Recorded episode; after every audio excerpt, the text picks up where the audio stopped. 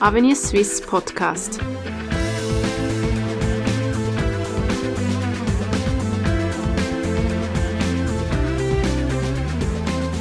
Herzlich willkommen bei Avenir Swiss, der liberalen Denkfabrik der Schweiz. Thema der heutigen Sendung ist das Schweizer Bildungssystem. Der Trend ist nicht neu, aber konstant. Nachhilfestudios und andere Bildungsinstitute feiern derzeit Hochkonjunktur und der Grund scheint klar. Viele Eltern sehen ihre Sprösslinge lieber am Gymnasium und dies, obwohl die Schweiz über ein hervorragendes duales Berufsbildungssystem verfügt, um das sie benieden wird. Ist das einfach nur Prestigedenken der Eltern oder gibt es tatsächlich objektive Gründe für diese Haltung? Berufsbildungskreise und Gewerbe setzen sich vehement gegen eine zunehmende Akademisierung ein, wünschen sich mehr Berufslehren. Aber leidet die Berufslehre wirklich an einem Imageproblem? Darüber diskutiere ich heute im Gespräch mit Patrick Schellenbauer. Patrick Schellenbauer ist stellvertretender Direktor von Avenir Suisse und Leiter Programme und Forschung. Mein Name ist Nicole Dreifuß. Herr Schellenbauer, die Berufslehre, die gilt ja in der Schweiz so ein bisschen als Königsweg der Ausbildungen. Ist das so? Nun, ich glaube, wir sollten in der Bildung nicht von einem Königsweg sprechen. Der Begriff ist wohl eher dem Marketing-Jargon entliehen. Der Grund ist natürlich, dass die Jugendlichen sehr unterschiedliche Neigungen haben. Die einen sind nach der obligatorischen Schulzeit schulmüde, wollen vielleicht praktische Erfahrungen sammeln, aber es gibt auch solche mit großer intellektueller Neugier und einem Wissensdurst. Und wir besitzen in der Schweiz das große Privileg, dass wir zwei hervorragende Bildungsmöglichkeiten haben, die allen Jungen Chancen bieten. Und trotzdem ist es ja eine Realität. Also wir haben in allen, fast allen Städten in der Schweiz eine große Anzahl an ähm, Nachhilfeinstitute, die schießen wie Pilze aus dem Boden. Ja, da gebe ich Ihnen natürlich recht. An einigen Orten werden tatsächlich junge Menschen ins Gymnasium gedrückt, die vielleicht die kognitiven Voraussetzungen dafür nicht mitbringen.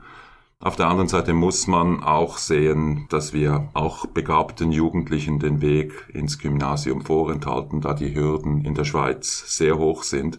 Und viele Kantone betreiben auch Bildungsselektion über fixe Kapazitäten oder man könnte sagen Bildungsselektion über Schulhäuser. Das heißt, in großen Jahrgängen, wenn es viele Jugendliche gibt, sind die Hürden faktisch noch höher, was natürlich unter den Jahrgängen auch zu Ungerechtigkeiten führen kann. Aber warum will dann jeder eigentlich ins Gymnasium, wo er doch vielleicht wissen kann, dass es noch andere Möglichkeiten gibt, die auch gut für ihn sind? Ja, ich glaube, dass jeder und jede ans Gymnasium will, ist übertrieben und ich erinnere auch daran, dass gesamtschweizerisch die Maturaquote seit 2005 konstant bei 20 Prozent liegt. Ja, natürlich gibt es diesen verstärkten Zug ins Gymnasium. Natürlich gibt es immer mehr Junge, die die Aufnahmeprüfung versuchen. Aber dann faktisch gibt es nicht mehr Leute oder mehr junge Menschen, die dann mit einer Matur abschließen. Und es ist auch wichtig zu sehen, dass innerhalb dieser 20 Prozent wir eine markante Verschiebung gesehen haben in den letzten 20 Jahren, nämlich dass die weibliche Maturaquote immer stärker gestiegen ist auf etwa 23 Prozent heute. Heißt natürlich umgekehrt, dass die Quote bei den jungen Männern etwa äh, bei 17, 16, 17 Prozent liegt. Wo sind denn die Aussichten schlussendlich besser? Für Lehrabgänger oder für Gymnasiasten? Ja, kurzfristig gesehen sind die Berufschancen für Lehrabsolventen sogar besser. Und der Grund dafür ist, dass man mit einer Lehre ja sozusagen schon mit einem Bein im Arbeitsmarkt steht. Man musste sich bewerben, man hat eine Stelle gefunden, man wurde im Betrieb sozialisiert, hat Verantwortung übernommen. Alles Dinge, die natürlich ein großer Vorteil sind auf dem Arbeitsmarkt. Und ein Gymnasium und dann ein Studium danach, das sind ihrem Wesen nach eben keine Berufsausbildungen, sondern es ist eben ein schulisch-akademischer Track und die Bewährungsprobe oder der Weg in den Arbeitsmarkt, den muss man nachher schaffen. Aber so gesehen ist es auch sehr erfreulich, dass wir keine Akademikerarbeitslosigkeit haben. Das heißt, die meisten die schaffen den Weg in den Arbeitsmarkt einfach ein paar Jahre später. Aber doch noch einmal, um zurückzugehen auf die Berufslehre. Sie haben gesagt kurzfristig. Was heißt das langfristig? Wo ist da die Planung? Ja, da gibt's verschiedene Studien, die zeigen, dass wenn Sie eine Lehre gemacht haben, dass Sie dann vielleicht mit 40, 45 Jahren, wenn Sie das Pech haben, die Stelle zu verlieren, dass sie dann mehr Schwierigkeiten haben, einen Berufswechsel zu vollziehen, als jemand mit mehr Allgemeinbildungsrucksack, der von mir aus studiert hat. Und der Grund ist natürlich, mit mehr Allgemeinwissen haben sie es einfacher, sich beruflich neu zu orientieren. Die sind dann gedanklich flexibler. Ähm, Sie haben vor einiger Zeit, also Avenir Swiss hat vor einiger Zeit ein Thesenpapier zum Thema Berufslehre herausgegeben und darin machen Sie sich auch für die Berufslehre stark. Was ist das Hauptargument? Das ist richtig. Wir haben uns sehr für die Berufslehre stark gemacht, aber es war eben auch eine konstruktiv kritische Auseinandersetzung mit der Berufslehre. Ich habe schon angetönt, die Berufslehre hat in unserem Bildungssystem eine überragende Bedeutung. Eben drei Viertel im, im nachobligatorischen Bereich machen diese Ausbildung. Das heißt eben umgekehrt auch, dass man sich Reformen und Anpassungen nicht verschließen darf. Und wir haben auch, sagen wir, eine gewisse Tendenz zur Idealisierung diagnostiziert. Oder eben die Lehre als Königsweg könnte man auch als eine solche Form der Idealisierung anschauen. Das wird natürlich zurzeit verstärkt durch äh, die Probleme im Ausland oder wir werden auch zu Recht um die Berufslehre benieden, aber das führt natürlich eben im, Inhalt, im Inland zu gewissen Idealisierungstendenzen. Ich glaube, ja. Oder als Marketingstrategie. Ja, auf einer, das ist auch legitim, oder? Man, die Berufsbildung soll und muss auch irgendwie für ihre Anliegen werben, aber ich glaube, die Berufsbildung ist in der Schweiz relativ kooperatistisch organisiert, nicht nur in der Schweiz, sondern das ist das Wesen der Berufsbildung. Das heißt aber auch, dass sie relativ langsam auf Veränderungen reagiert und ich glaube, dazu werden wir noch kommen, eben es braucht heute einen höheren Allgemeinbildungsanteil und einige Berufsbilder vor allem in der, in der Industrie sind auch ähm, in meiner Meinung zu spezialisiert ausgelegt. Aber dieses Generalistentum ist ja ein sehr humanistischer Ansatz, den findet man ja in der Arbeitswelt heute kaum mehr.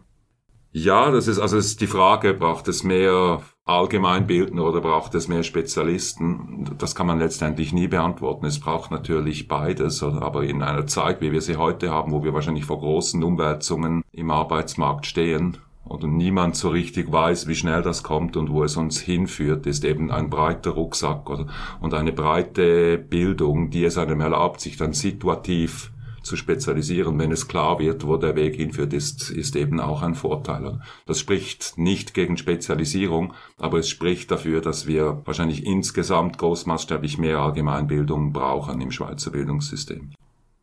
In diesem Papier gehen Sie auch auf den Fachkräftemangel ein in der Schweiz. Ist die Lehre so ein bisschen das Zaubermittel oder auch da wieder nur Polemik?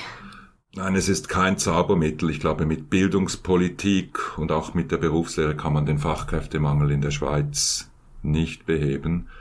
Der Grund dafür ist, dass wir ja nicht nur in Lehrberufen Fachkräftemangel haben oder nicht nur in den MINT-Berufen, sondern auch bei den Lehrern, in den Pflegeberufen, in den freien Berufen. Letztlich das Problem der Schweiz ist, dass sie wirtschaftlich so erfolgreich war in den letzten 20 Jahren als Wirtschaftsstandort, dass die demografische Basis eben eigentlich zu schmal ist, all diese Tätigkeiten, all diese Berufe, die es gibt, auszufüllen. Und mit Bildungspolitik kann man das nicht beheben.